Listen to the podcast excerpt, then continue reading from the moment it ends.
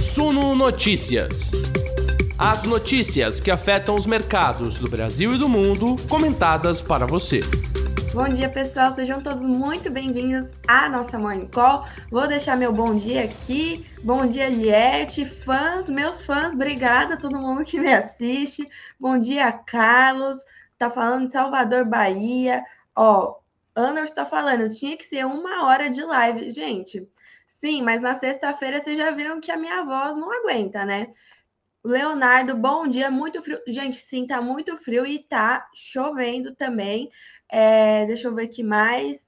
Bom dia, Gui. Bom dia, Tainá. Bom dia, todo mundo. Bom dia, Felício. Sim, estou com frio e garoa em São Paulo. Aqui tá chovendo, chovendo mesmo.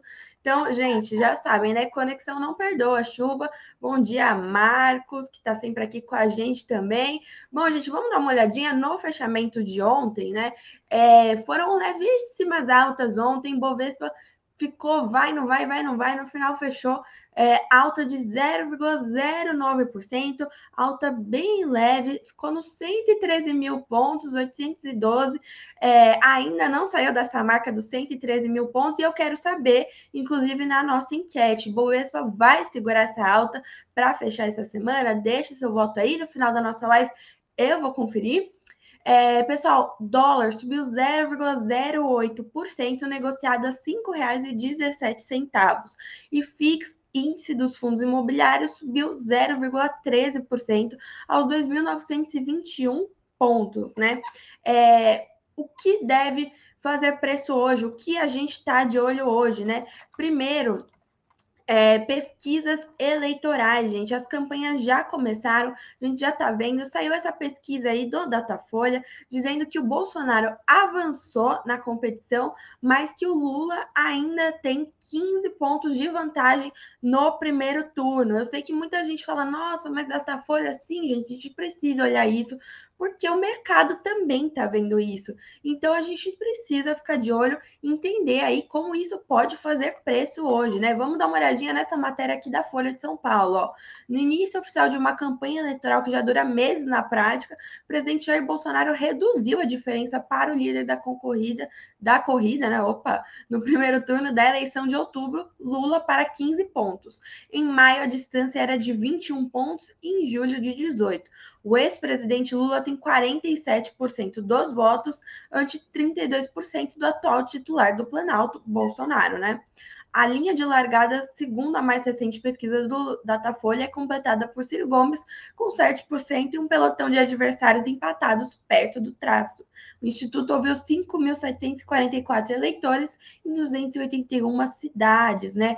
A gente vê aqui a pesquisa Lula parece estar ainda em primeiro lugar. Logo em seguida vem o atual presidente Jair Bolsonaro e lá embaixo vem Ciro Gomes com os outros é, candidatos, né? Que, como a gente viu aí nessa semana, até o cientista político Rodrigo Prando explicando, essa terceira via, né? Como o mercado chama, ela fica muito. É, distante, né? A força política do ex-presidente Lula e do presidente Jair Bolsonaro distrai qualquer um de qualquer outro candidato de qualquer outra proposta, né? A gente sabe que esse embate já está travado entre os dois candidatos, o ex-presidente e o atual presidente, e a gente está vendo aí já uma vantagem do ex-presidente Lula sobre o presidente Jair Bolsonaro para a campanha, né? Isso já no primeiro turno. Ó, aqui, votaria em Lula, resposta estimada em 55%, é, entre quem ganha até dois salários e entre os evangélicos, 32%. Para o presidente Jair Bolsonaro, 49% entre os evangélicos e 29% entre as mulheres. Com sua margem de erro global de dois pontos percentuais para mais ou menos, o levantamento mostra que Lula ainda mantém chances de ganhar no primeiro turno por uma margem estreita.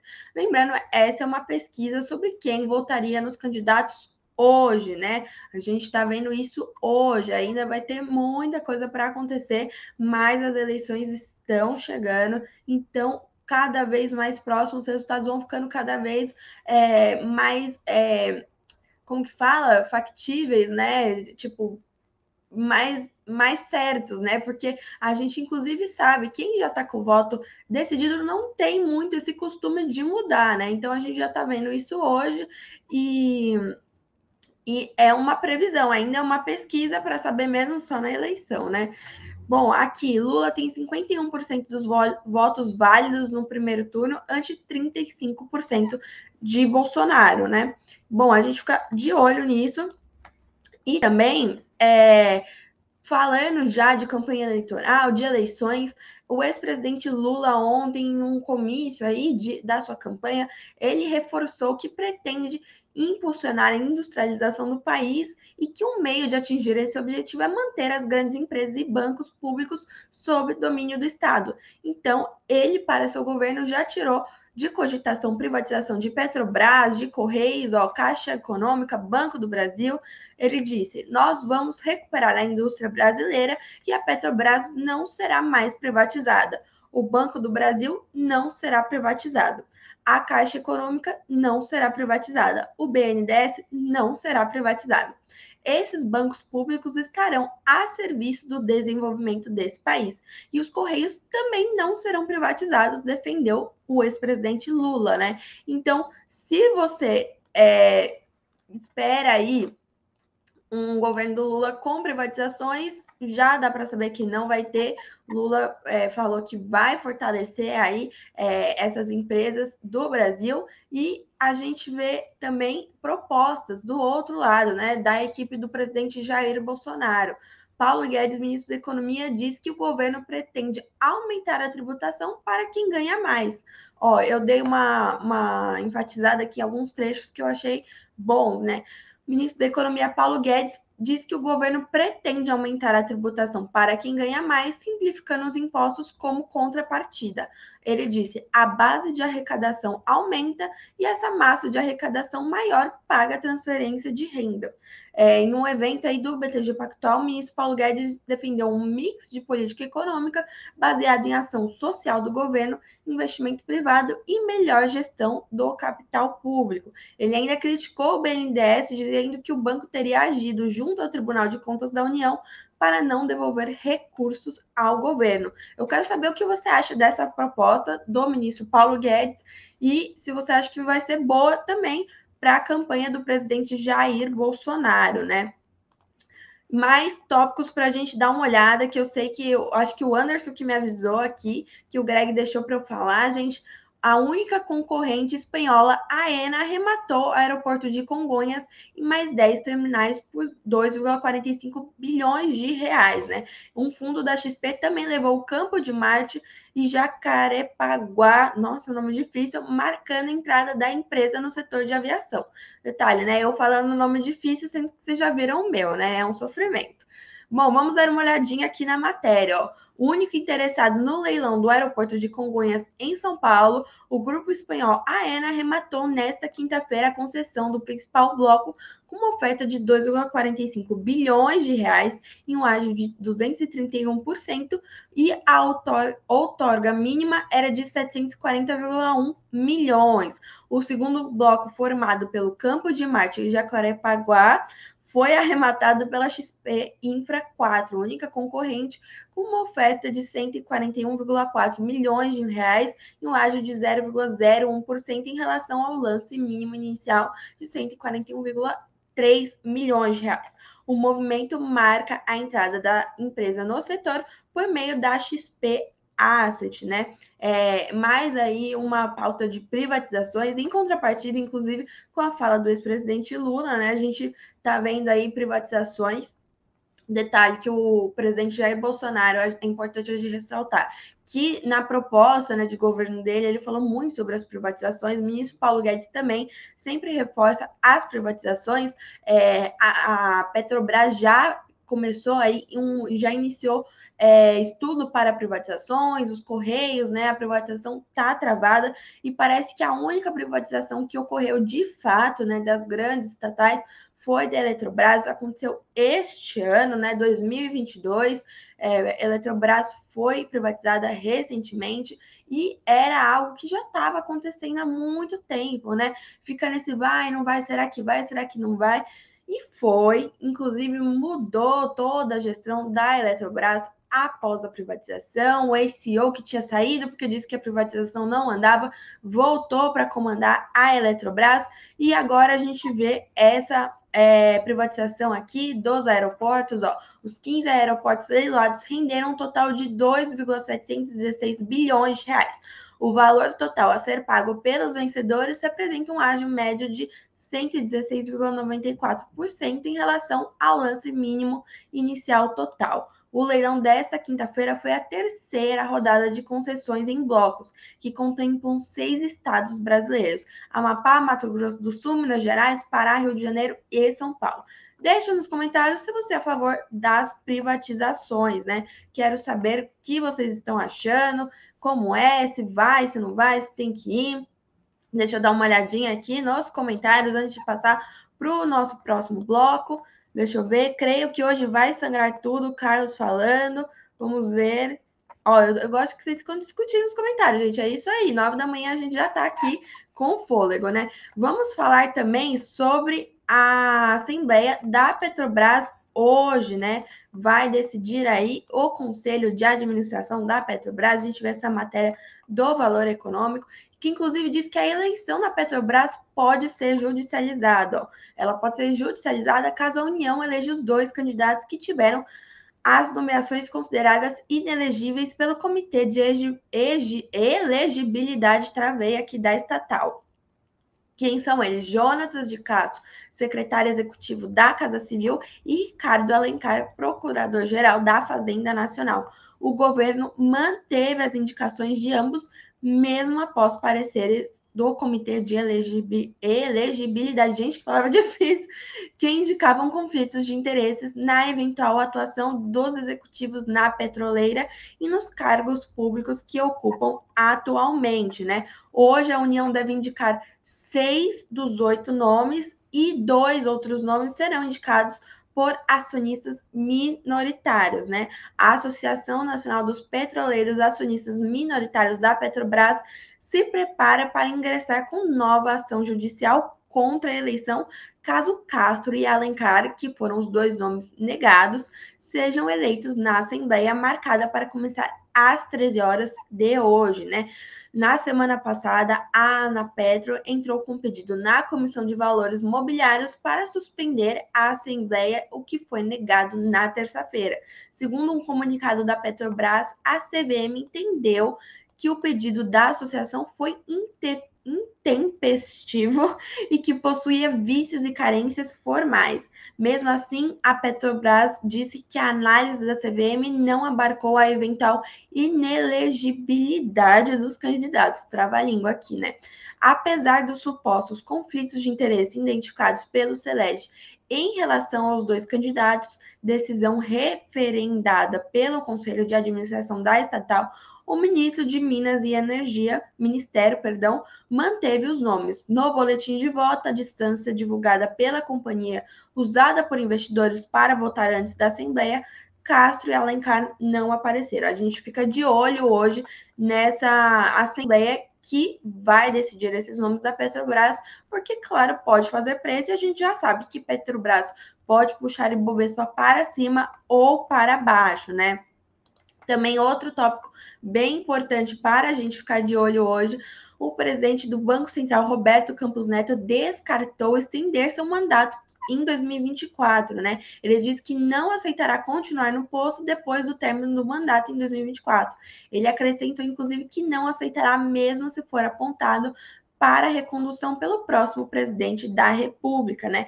Ele explicou que foi contra a regra de autonomia do Banco Central, que prevê mandatos fixos de quatro anos ao presidente e aos diretores do banco com recondução o que o Campos Neto disse. Outros países passam por isso e eu não gosto, não acho que seja bom. Então, Roberto Campos Neto já disse que acabou por aí, deu 2024, vai sair do cargo, né? A gente fica de olho nisso também. Banco Central, vocês já sabem, importantíssimo para a gente dar uma olhada. Bom, pessoal, vamos dar uma corridinha aqui, que a nossa conversa já está se estendendo muito. Vamos olhar para o cenário internacional. Hoje é dia de cautela nos mercados internacionais. Os futuros de Nova York estavam recuando nessa manhã. Deixa eu conferir se ainda tá, que a gente dá uma olhada né, nos dados cedo e as coisas mudam muito rápido. Mas até então estavam todos recuando. Sim, continuam recuando. É um leve recuo, mas sim, estão recuando. Perdão, tossidinha aqui de lei. É, os futuros de Nova York estavam recuando, as bolsas europeias também. Por quê? É, a ata do Fed continua no radar. O Fed não deu uma certeza sobre o fim né, desse aperto monetário nos Estados Unidos e disse que vai depender muito dos, dos dados né, que forem saindo, dos indicadores econômicos. Ontem, inclusive, a presidente da distrital do Fed em São Francisco, a Mary Daly, que costuma dar é, declarações assim mais assertivas, né, disse não acreditar que os Estados Unidos estejam se encaminhando para uma recessão, considerando-se os gastos com o consumo e a situação do mercado de trabalho. O presidente do Fed de St. Louis, o James Bullard, disse ser a favor de um aumento de 0,75 ponto percentual na próxima reunião do Fed em setembro. O James Bullard e a Esther George enfatizaram seus compromissos de trazer a inflação para a meta, aquela meta lá de 2%, e não se mostraram preocupados com os dados recentes da economia americana que sugerem uma desaceleração na margem. A gente viu a inflação estável nos Estados Unidos em julho, mas mesmo assim eles estão dizendo que não é o suficiente, tem que ficar na meta, né? Então talvez a gente veja sim um novo aperto monetário pelos Estados Unidos na reunião de setembro, né? É, a ata do Fed está dependendo muito dos indicadores econômicos, então inflação, dados de emprego, atividade econômica para a decisão. Pessoal, outra tossidinha aqui, um minuto. Obrigada, gente, pela paciência. Não tá fácil sexta-feira. É, pessoal, também a China tá no nosso radar, né? Não sei se vocês estão vendo, tá tendo uma onda de calor lá que tá fechando as fábricas, tá deixando, é, é, a, tá interrompendo as produções, ó. Com maior onda de calor registrada, China induz chuvas para combater seca. Eita, que abriu esse anúncio aqui, gente. Como que eu fecho isso, meu Deus? Enfim, né, pessoal? Problemas do ao vivo, a gente tem que lidar com isso. É, o rio Yangtze, eu não sei se está certa a pronúncia, que é o maior da Ásia, está registrando os níveis mais baixos desde o início da série histórica. Segundo o governo chinês, alguns reservatórios hidrelétricos caíram pela metade devido à falta de chuva, né? Ao mesmo tempo, o calor trouxe um aumento na demanda por ar-condicionado, que tem colocado as empresas de energia sob extrema pressão, né? A gente sabe também que isso pode impactar nas produções da China. A gente já está vendo o minério de ferro pressionado por conta disso, né, tem fechamento de fábricas que ameaçam o fornecimento das cadeias produtivas e a produtividade agrícola, tem siderúrgicas fechadas. A China é a segunda maior economia do mundo, é uma grande importadora de petróleo e as empresas de energia estão super pressionadas lá, né? China, a gente já sabe, tem diversas questões aí no radar, até a questão imobiliária também. Então, tudo isso se a China fica meio pressionada, o resto do mundo pode ficar pressionado também, né? A China é importadora, grande importadora de diversas commodities, exportadora também. E a gente está vendo as autoridades começando a limitar o fornecimento de eletricidade a residências, escritórios, shoppings, né? Isso desde essa semana. Essa onda de calor já está durando um tempo e agora parece que está ficando mais crítica, né? O país não está dando conta de, de aguentar tudo isso, né?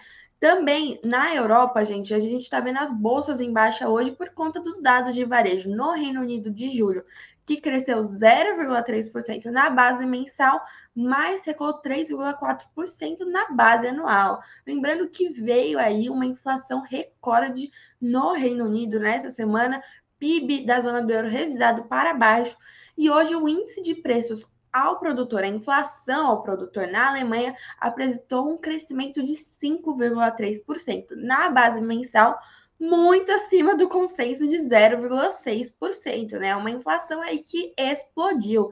E isso sim pressiona as bolsas europeias, que pode acabar pressionando as bolsas é, ao redor do mundo, né? A gente sabe que clima no exterior muitas vezes dita o clima local aqui, né? Ó, tô vendo os comentários aqui, ó. Eita, chuva na China, gente. Sim, está precisando.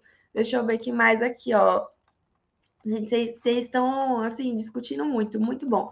Brent do petróleo foi ajustado para 94,88 dólares. Muito bom. E vocês estão super atentos. Vamos encerrar essa conversa aqui, que senão eu vou levar bronca, né, pessoal? É...